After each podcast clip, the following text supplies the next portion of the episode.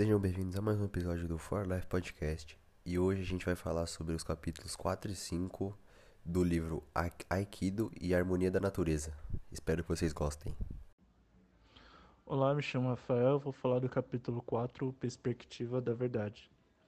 É, o autor inicia o capítulo é, falando sobre a busca pelo surgimento da vida e como desde a época dos antigos sábios e filósofos até os cientistas atuais com suas tecnologias mais avançadas buscaram e buscam uma solução plausível para o mistério da realidade e qual é exatamente o propósito da vida. E em seguida o autor fala, apresenta o Seisei e seus ensinamentos, dizendo que ele é um homem espiritual e que também é usado nesse espiritualista, espiritualismo dele é, em seus ensinamentos, é, usando de formas, imagens e nomes de deuses e fenômenos naturais.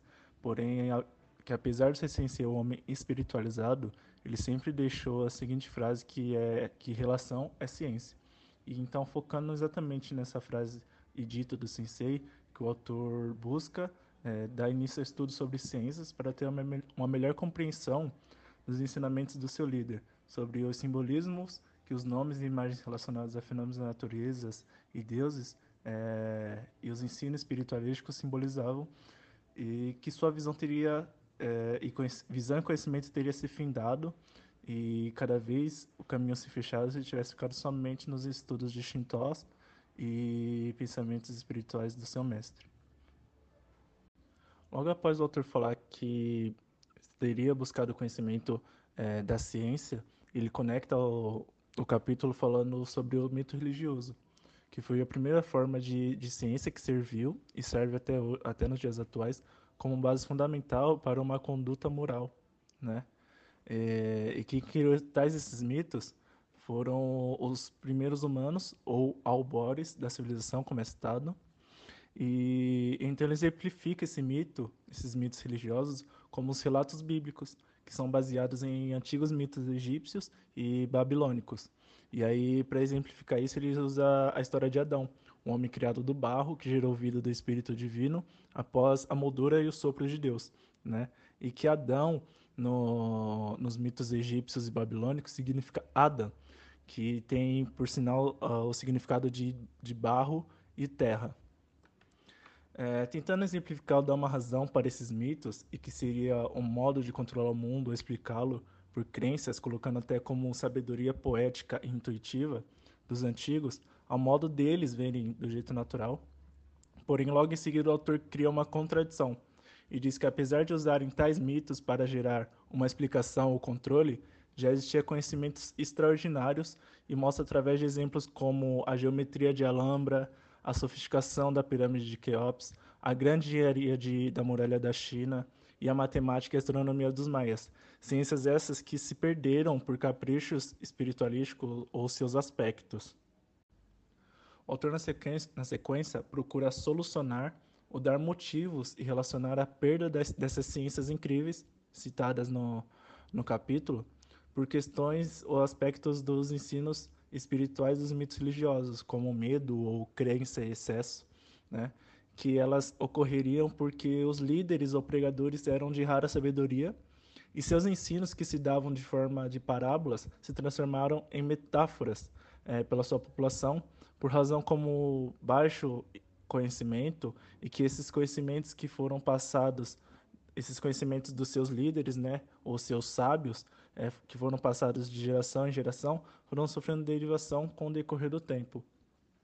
As, as perdas das grandes ciências, é, dadas por questões de ensino espirituais dos mitos religiosos, que foram tomadas como os literais e metáforas pelas gerações posteriores, foram desempenhadas pelo autor como um conto de um rapaz que, ao escalar a encosta de uma montanha, acabou ficando pendurado é, ao desprender de uma pedra é, e ignorar a lei natural, se apegando totalmente e literalmente na busca de, de uma lei divina que o socorresse. Né? Então, ele esqueceu que ele ia realmente cair, ele gastou os últimos minutos da sua vida, é, como descreve no, no capítulo, orando e pedindo que, que a mão de Deus o, o, o apoie, né? ali.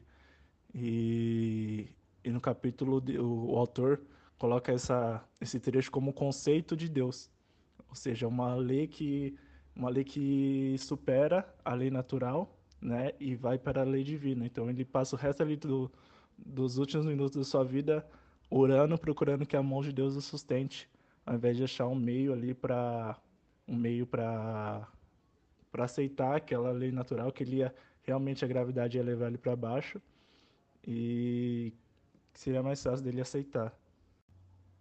Logo após trazer a ideia de perspectiva da verdade, citado através dos mitos religiosos, né, que foi a primeira forma de ciência, segundo o autor, é, e usa e usar de exemplos para isso, o autor reforça essa ideia dizendo que nossos apegos, egos e velhas concepções enraizadas são abaladas juntamente com nossa relação de, de universo e humanidade com o surgimento de novos métodos de pesquisas científicas.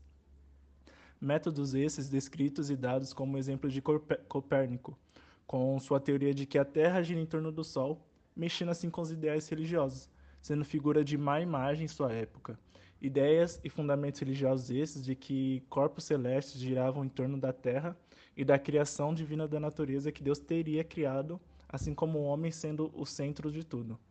E aí, por conseguinte, o vinho Galileu Galileu, é, com seu registro na obra O Mensageiro Estrelado, publicado em 1610, tentando provar que Copérnico estava correto em suas teorias e acreditando que as leis que regiam o universo eram as mesmas que regiam a vida tornando assim a grande vítima das cortes eclesiásticas. É... E também o conceito de Darwin, das origens das espécies dadas pela seleção natural, que foi recebida com deboches e ódio, mas porém que não foi não foi tão perseguida assim como Galileu, como Galileu, que foi perseguido e ameaçado até de tortura. Então o autor usou aí de três exemplos para para exemplificar esses métodos de pesquisa científicas que, que abalam, né, como foi citado, os apegos e egos e velhas concepções enraizadas é, na população desde, a, desde o surgimento dos mitos religiosos. O autor então continua dando então informativos sobre estudos científicos.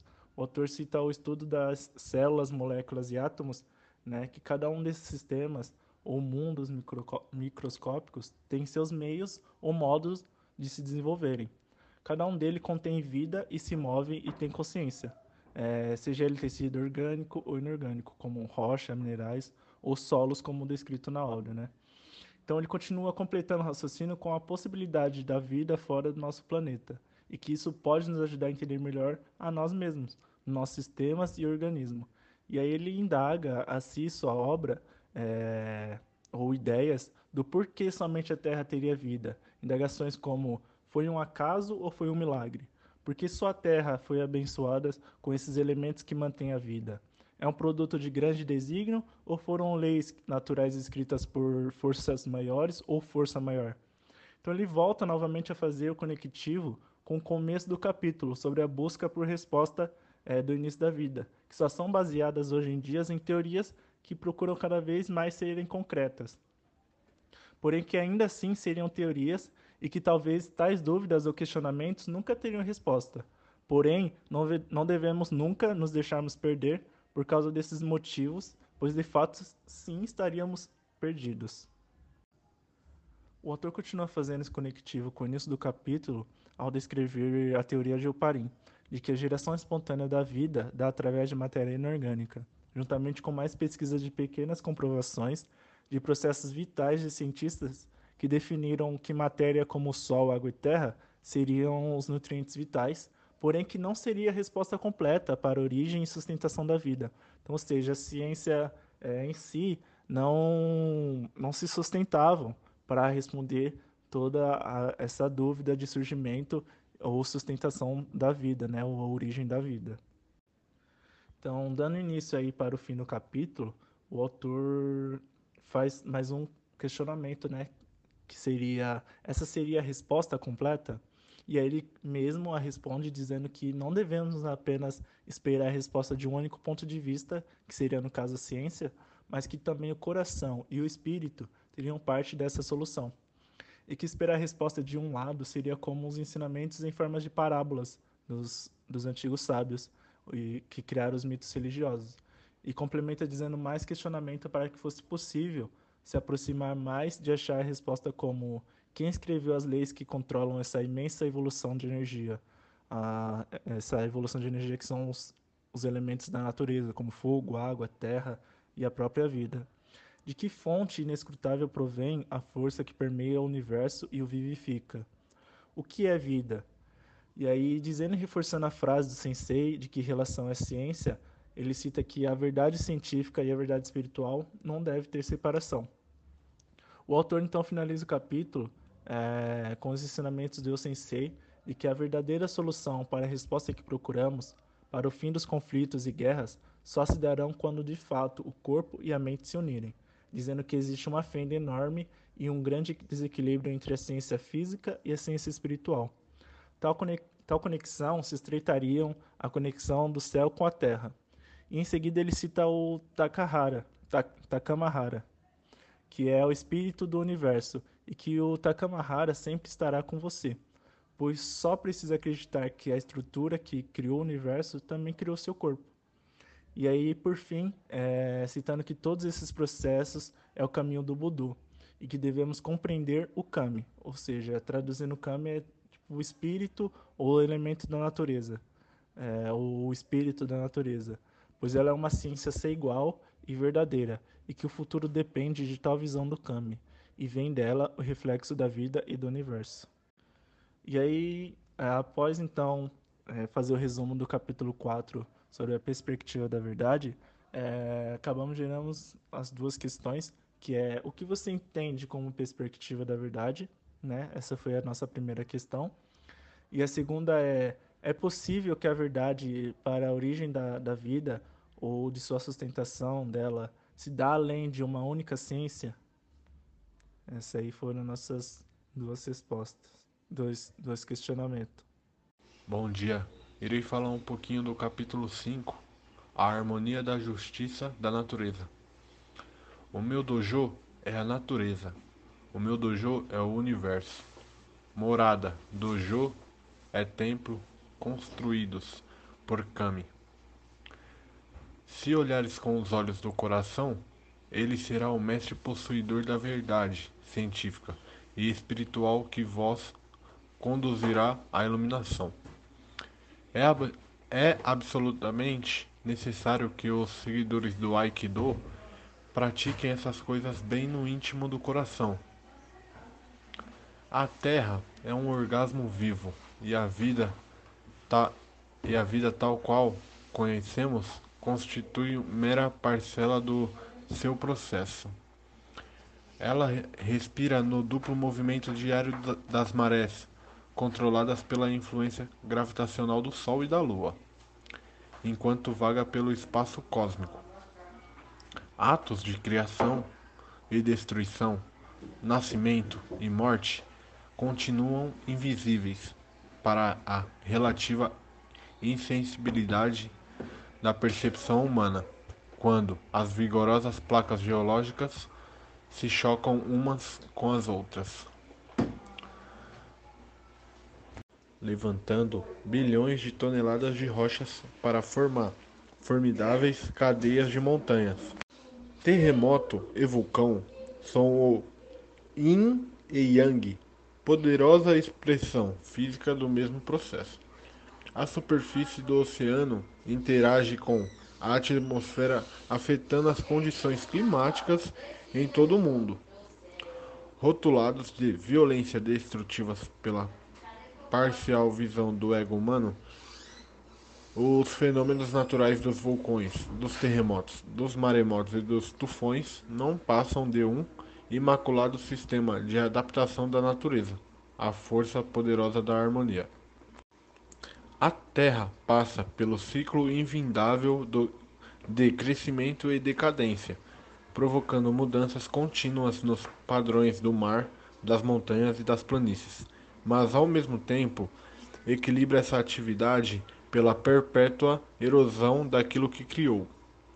A Terra, seus oceanos e a, e a, tempera e a atmosfera encontram-se para influenciar mutuamente graças a esse contato natural. A temperatura e a pressão sofrem mudanças caleidoscópicas. Uma delicada membrana pulsando de vida recobre a terra onde milhares de seres nascem, nascem, vivem e a, é a seu tempo retornam ao pó. Aqui, as leis da natureza são rígidas e não fazem exceções. A biosfera é um palco de criação, desenvolvimento e destruição sem, destruição sem fim.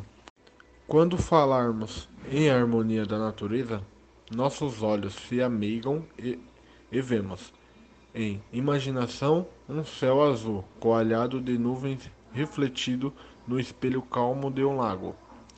Essas imagens são excessivamente açucaradas, decadentes.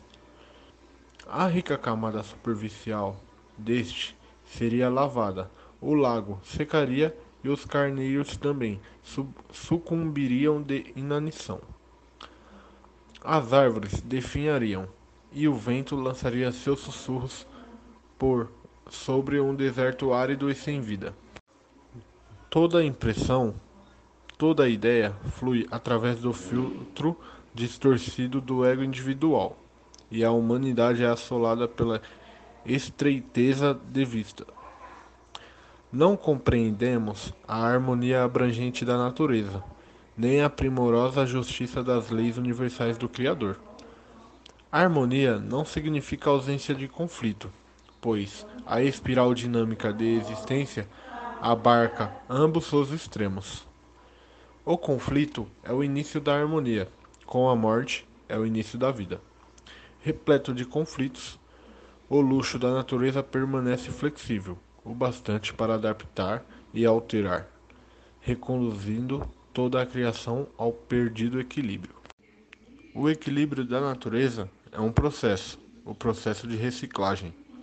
Somente a vibração de Deus é infinita Vivemos num mundo finito de ciclos, enquanto o carbono, o nitrogênio e o oxigênio, elementos que abençoam a Terra vindos dos fogos nucleares das antigas estrelas, atravessam durante um instante do tempo cósmico os corpos dos organismos vivos e regressam ao solo, a água e o ar.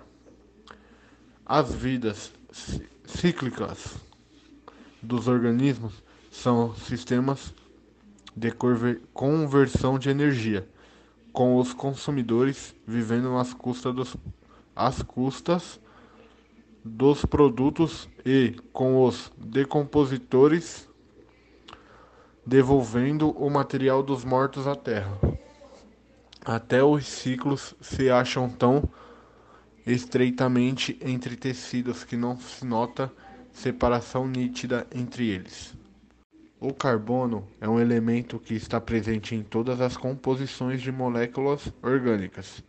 É muito importante para todos os seres vivos onde toda a vida se estrutura.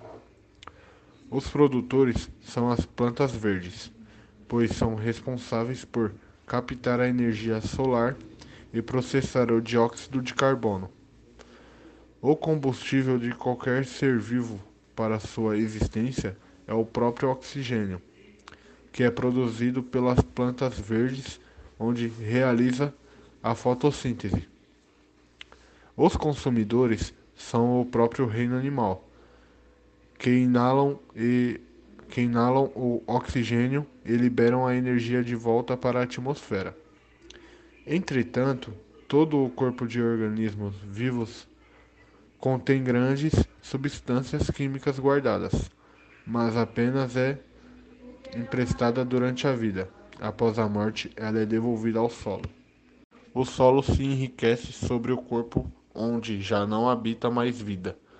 Com o tempo, esse corpo apodrece e se torna algo útil para o solo, onde novamente se torna nutridor, nutridor e, e pródigo em elementos necessários para a sobrevivência. Mas isto é trabalho para os decompositores que provocam a decomposição de matérias orgânicas. A finalidade de fertilização do solo não é o reabastecimento direto dos nutrientes essenciais aos alimentos que cultivamos, mas sim o encorajamento para os micro-organismos da Terra se multipliquem e a estimulação da sua atividade. Alguns absorvem sulfeto de hidrogênio, monóxido de carbono, de carbono e outras substâncias prejudiciais à maior parte do mundo animal. Outros recorrem a cadáveres de bichos e plantas como sua fonte de energia, desenvolvido ao solo como nutrientes utilizáveis. Utilizando a função de misógise, eles limpam e purificam, habilitando os consumidores e, por sua vez, sendo vale, valha para seus benfeitores poder parecer icônico a compositores. Para viver, precisamos respirar. Em japonês, caiu. Podemos sobreviver durante semanas sem comida, durante dias sem água, mas não podemos deixar de respirar por mais que alguns minutos. É o oxigênio que absorvemos pela respiração que dá ao cérebro a força para governar todas as partes do, do corpo em sua incrível sinfonia de existência. O fenômeno da respiração presente em quase todos os organismos é um processo químico de renovação que ocorre dentro de cada célula. Só uma parte dessa energia é utilizada imediatamente. O resto fica armazenado para o uso posterior.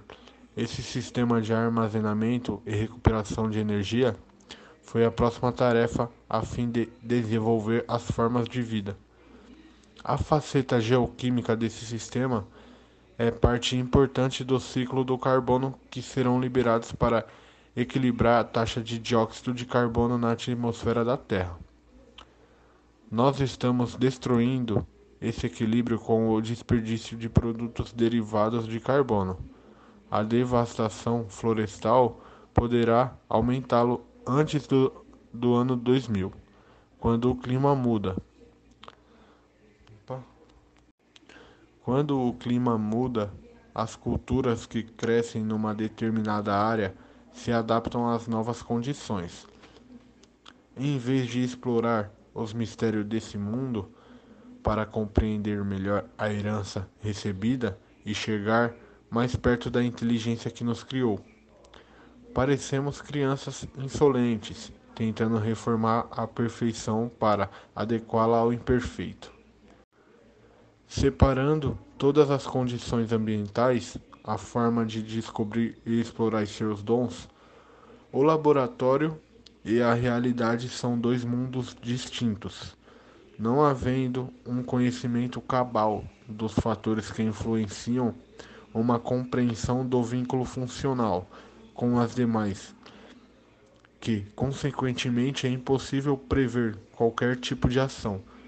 Se não possuímos uma sensibilidade intuitiva ao ambiente em que vivemos, a própria segurança de nossas vidas, não importando a medidas em que tomamos, não só o problema fundamental persistirá, como outros surgirão.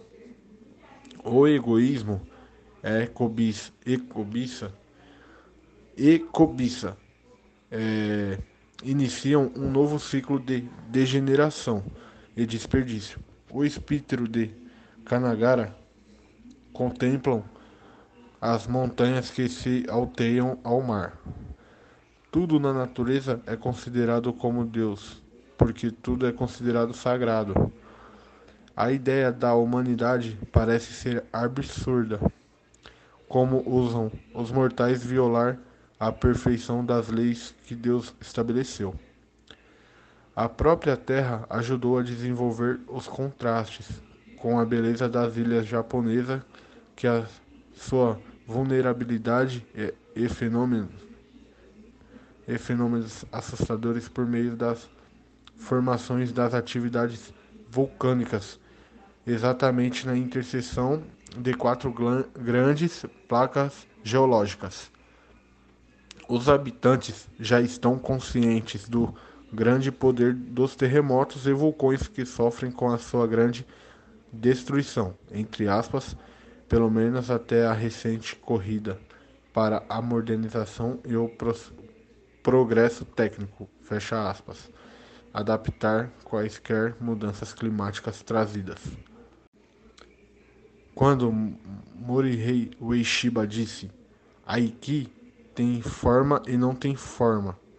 Aiki é uma vida que tem uma forma e, no entanto, flui com a mudança, expressa-se a si mesma, modificando-se a si mesma.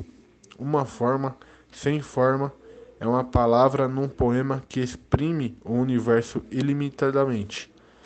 Ele quis dizer que a forma do fogo e da água, as palavras que não conseguem expressar mudanças que ela sofre, a natureza criadora, a nossa volta continua a ser num presente progressivo.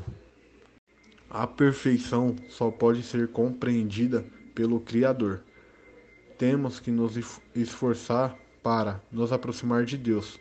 A cada momento que nosso conhecimento aumenta, vamos tendo cada vez mais vislumbres da sua, da sua perfeição.